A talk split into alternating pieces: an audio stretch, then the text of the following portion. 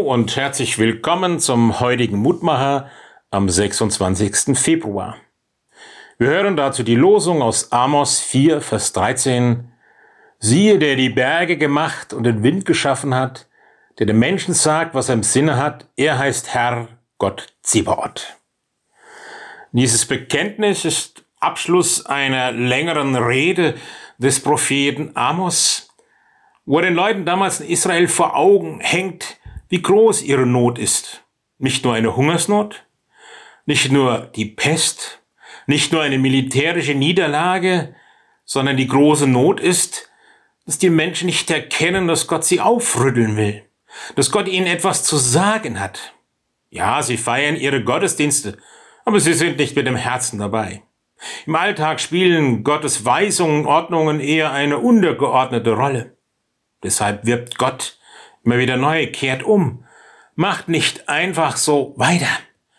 Es tut euch nicht gut, so zu leben, dass ihr quasi ständig Gott vors Schienbein tretet.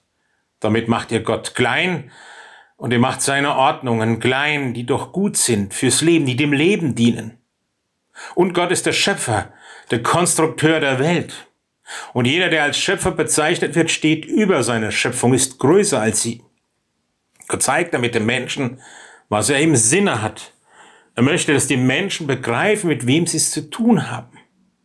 Und er lädt sie ein, immer wieder hinzuschauen, wo es ist gut, ja umzukehren und neu anzufangen. Vielleicht dient auch die Passionszeit in diesem Jahr, gerade während der Corona-Pandemie, uns dazu, eine Art Bestandsaufnahme zu machen über das, was wesentlich ist, wo es nötig ist, neu anzufangen wo es gut ist, umzukehren, um Vergebung zu bitten, Fehlern Schuld einzugestehen. Gott vergibt gerne, wenn wir ihn darum bitten. Und wir sollten gerne vergeben, wenn andere uns darum bitten.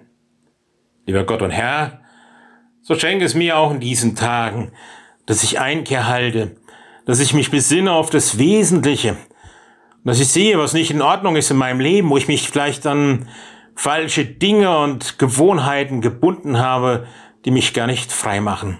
Und hilf mir frei zu werden.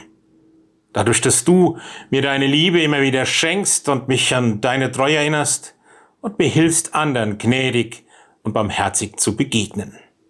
So segne uns und alle um uns herum. Amen. Es grüßt Sie, Ihr Roland Friedrich Pfarrer.